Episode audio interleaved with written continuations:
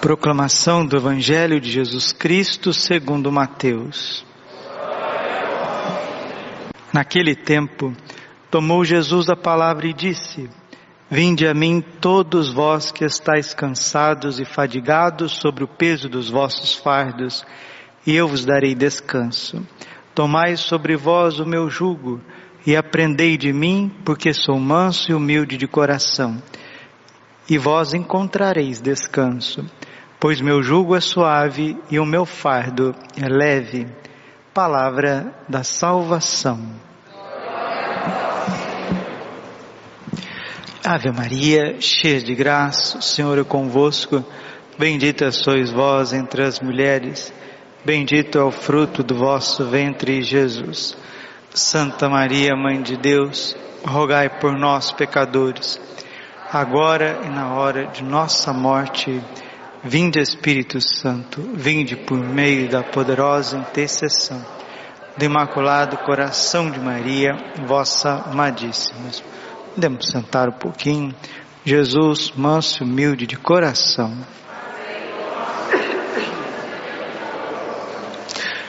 Hoje a igreja celebra a memória de São Boaventura de Bagnoregio.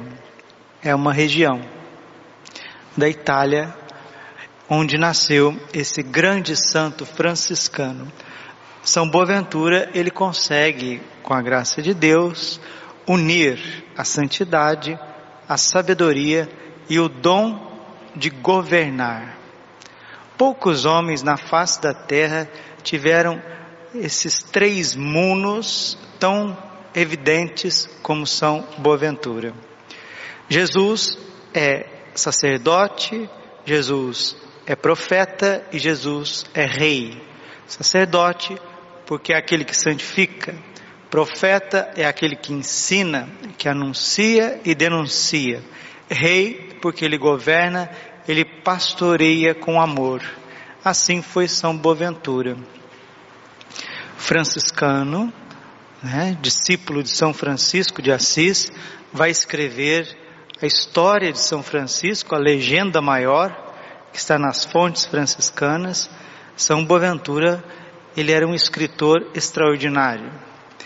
E ele não era versado nos filósofos gregos, nos antigos, porque tinha que ler grego, tinha que ter domínio da língua grega para você poder, pelo menos, estudar um pouquinho mais esses filósofos. E a sabedoria de São Boaventura, que não partia da filosofia, partia do mistério da cruz. Tanto é que no dia que nós celebramos a solenidade do Sagrado Coração de Jesus, a leitura do ofício divino é tirada dos escritos de São Boaventura ele foi um homem de muito amor por Jesus Cristo e pelo próximo. Certa vez, Santo Tomás de Aquino queria saber de onde o Frei Boaventura tirava tanta sabedoria. Lembrando que São Boaventura é conterrâneo de Santo Tomás de Aquino, é da mesma época praticamente de São Bernardo de Claraval, São Domingos de Gusmão, estamos ali no século 12, né? Final do 11, começo do 12. E São Boaventura levou Santo Tomás de Aquino até a cela dele, aonde ele ficava rezando, estudando, e mostrou para ele de onde vinha a sabedoria que tanto ele lhe inspirava. Mostrou a cruz, mostrou o mistério da cruz mostrou o crucifixo para Santo Tomás de Aquino. E Santo Tomás de Aquino, olhando o crucifixo, ele disse: Agora eu entendi porque que os teus escritos são tão profundos, os teus ensinamentos, eles tocam tanto o nosso coração e traz luz para a nossa vida. A grande paixão intelectual do Papa Ben XVI, São Boaventura. Ele fez doutorado na teologia de São, de São Boaventura, que por sua vez é agostiniano de agostiniano de pensamento, né? de corrente teológica. Um homem que deve ser imitado. E hoje nós estamos precisando, nós estamos precisando de homens como São Boaventura, que ensinam corretamente, que santifica a sua vida e a dos outros, e que tenha prudência, que tenha o dom de pastorear, de governar, de organizar as coisas da igreja, mas também as pessoas que estão subalternos. Ele foi eleito bispo, depois cardeal e também foi superior da ordem franciscana. Os especialistas dizem que o carisma de São Francisco foi dado a conhecer por São Boaventura. E o Evangelho hoje, Jesus está chamando, chamando todos aqueles que estão acabrunhados, cheios de problemas, de dificuldades, a se chegar a Ele. Mateus 11, 28. Vinde a mim todos vós que estáis cansados fadigados sobre o peso dos vossos fardos, e eu vos darei descanso. Tomai sobre vós o meu jugo e aprendei de mim, porque sou manso e humilde de coração. Então vós encontrareis descanso. O descanso de São Boaventura foi o sagrado coração de Jesus, o crucificado. O teu descanso também deve ser o sagrado coração de Jesus. São Boaventura também ali contemporâneo de Santo Antônio de Pádua, né? Outro grande, gigante doutor da igreja.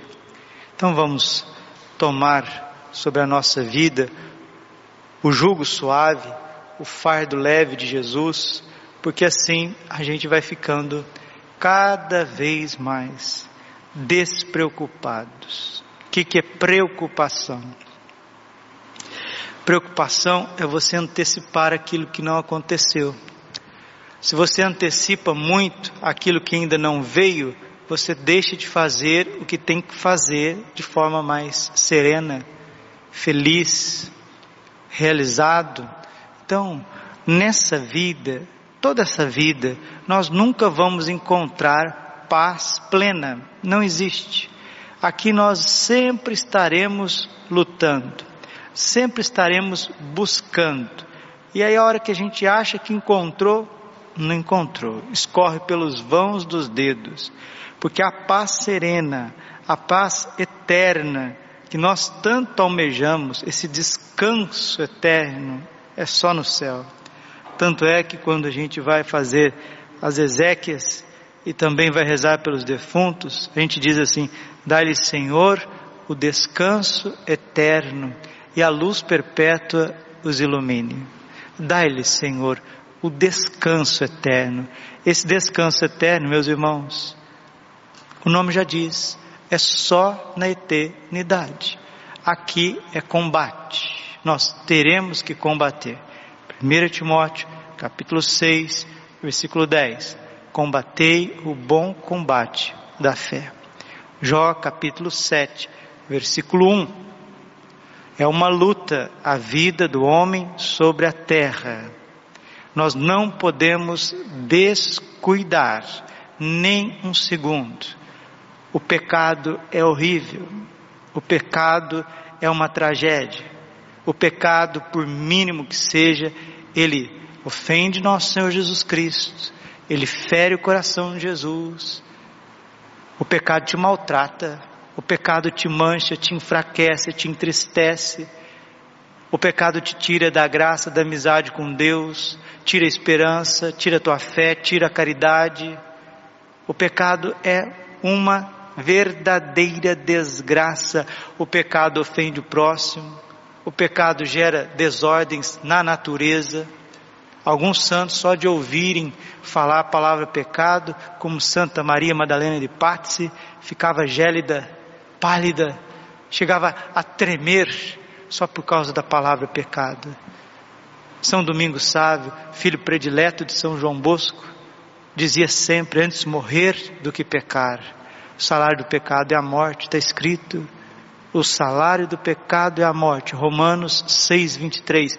A consequência de pecar é a morte eterna.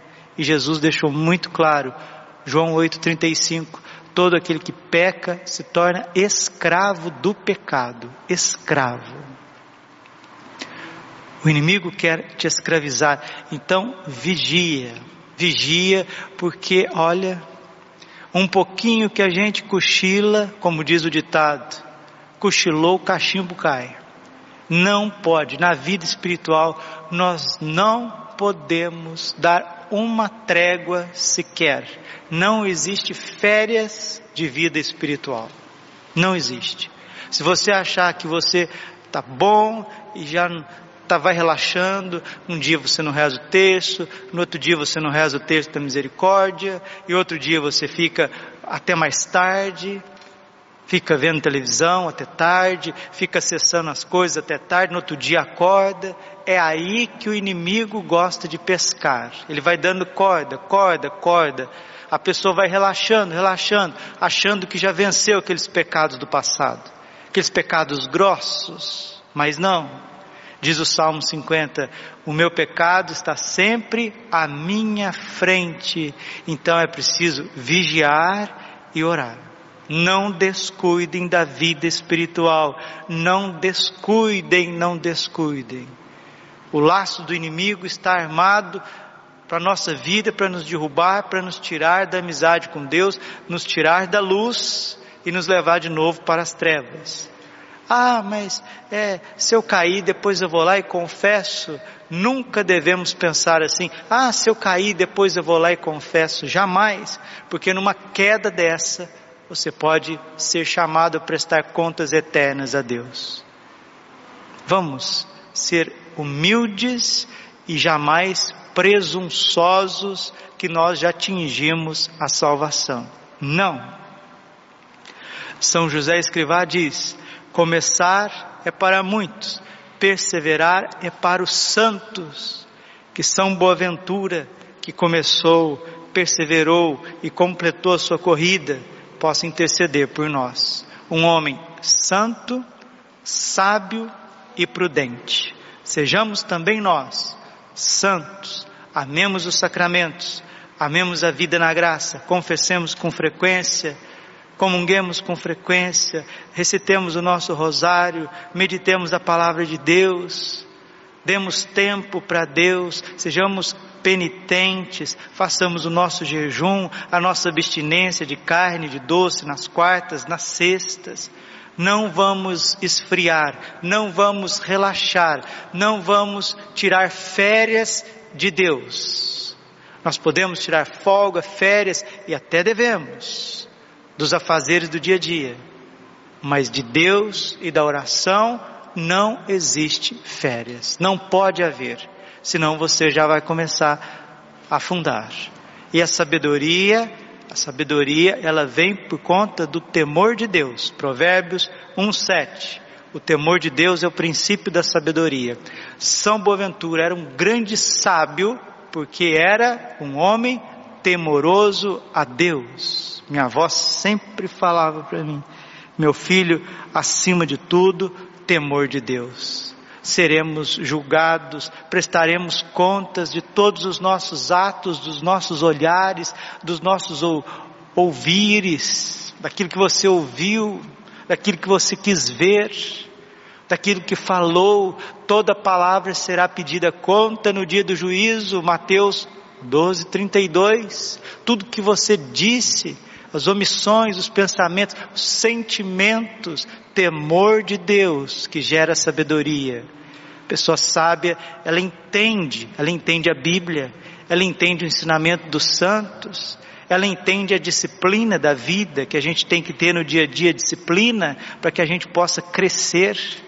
Finalzinho da segunda carta de São Pedro, 2 Pedro 3,18, está escrito: crescei na graça e no conhecimento de nosso Senhor Jesus Cristo. Eis que síntese perfeita, graça, santidade, conhecimento, sabedoria, está na vida de São Boaventura. E aonde existe santidade e sabedoria, pode ter certeza, ali vai ter um homem, uma mulher apto, apta a governar, a apacentar. a levar as pessoas para descansar em águas límpidas, em prados verdejantes, porque o Senhor é o meu pastor, nada me faltará. Salmo 22, versículo 1. O Senhor é o meu pastor, nada me faltará. E é na intimidade do coração de Jesus que você encontra alimento, que você encontra água viva, que você encontra a transformação que você está pedindo, transformação que você está esperando. Não desistemos da santidade, não desistemos. No céu só entra os santos, os santos. Até aqueles bons, bons que não se santificaram, não entram no céu, vão purgatório. No céu só entra os santos, os adoradores, os apaixonados por Jesus, pessoas prudentes, pessoas que viveram para os outros. Termina essa homilia. São Boaventura é um santo que ama ardentemente Jesus e o próximo. Franciscano. Falava para uma pessoa ontem, termino, termino.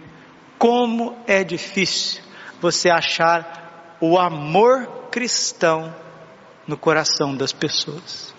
As pessoas vão na igreja, as pessoas são de igreja, as pessoas têm devoções, as pessoas têm tantas coisas. Uma hora que você vai cavar ali para você achar a caridade de Cristo, você não encontra.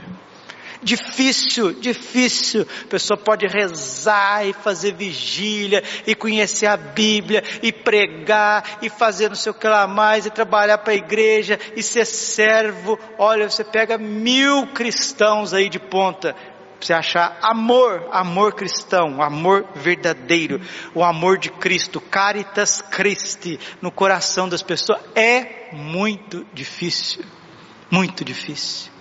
Papa Bento XVI, grande estudioso de São Boaventura, diz: só o amor pode transformar o mundo. Só o amor, só o amor. Não é beleza, não é a riqueza, não é nem a sabedoria, o que mais vai transformar as pessoas do nosso redor, que nós convivemos, é o dia que elas sentirem, verem, tocarem, presenciarem o amor que você está buscando neles, em Deus. Porque nós ficamos o tempo inteiro buscando o amor de Deus e dos outros e não encontramos. Mas as pessoas querem em nós achar o amor, achar o amor, o amor de Jesus Cristo, a caridade.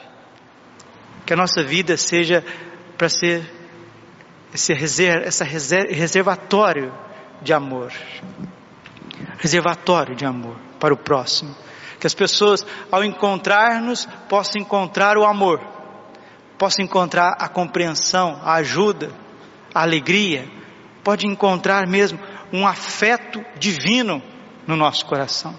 Para isso que a gente vem na igreja. Agora vai vir na igreja, fazer aquela coiseira danada e não amar, e não amar, não amar. Gente, repito, termino, isso não é difícil de acontecer. Você olhar no meio da fileira de clérigos, de religiosos, de beatos, entre aspas, que estão dentro da igreja, beatas que estão dentro da igreja, e não encontrar amor no coração dessas pessoas. É muito fácil a gente viver no meio de gente que se diz católico, se diz cristão, se diz consagrado, se diz devoto e não ama, não ama, não ama, não expressa amor, não fecunda com amor. Que Deus tire isso do nosso coração. Mas, padre, por que, que não tem amor então? Aqueles que eram para ser especialistas no amor? João 13, 34, amai-vos uns aos outros, como eu vos tenho amado. Por que que não acha, padre, esse amor? Porque o contrário da caridade, contrário do amor de Cristo, que é o Espírito Santo em nós, o contrário disso é o amor próprio é o egoísmo, é as veleidades, são os caprichos, as vaidades, as picuinhas. Não são adultérios, assassínios, prostituições, corrupções grossas. Não, não, não. São coisas sutis que você vai cultivando uma vida inteira que impede do Espírito Santo se alastrar no teu coração. E a hora que uma pessoa de fora ou de dentro chega, cadê o amor? Não. Tem a crítica, tem a lei, tem o olhar severo, tem, tem tudo. Às vezes tem até um pouco de, de, de correção que faz, faz parte, mas amor, amor que transforma, amor que atrai, né? São Francisco de Sales é que diz isso, né? Uma gota de mel atrai mais do que um barril de vinagre. Temos muito vinagre no coração, pouco mel. E cobramos.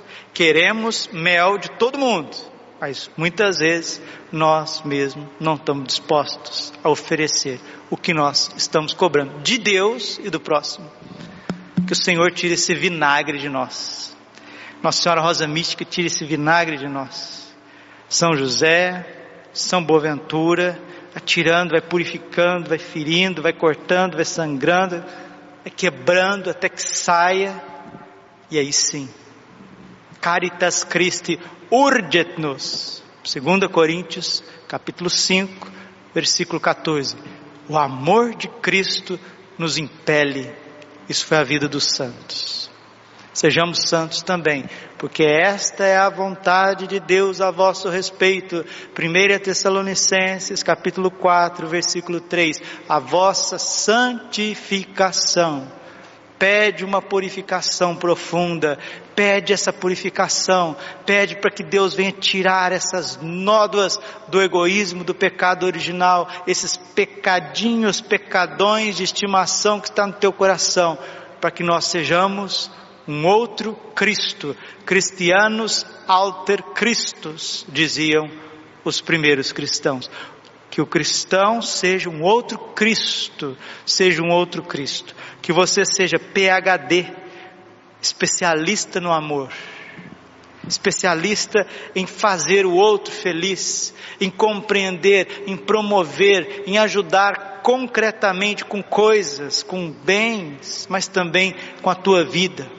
Que bom que seria se a gente encontrasse pessoas mais livres de si mesmas, cheias de Deus.